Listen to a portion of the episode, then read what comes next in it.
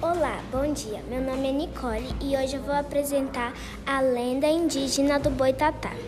O Boitatá, assim como a Iara, é uma lenda indígena.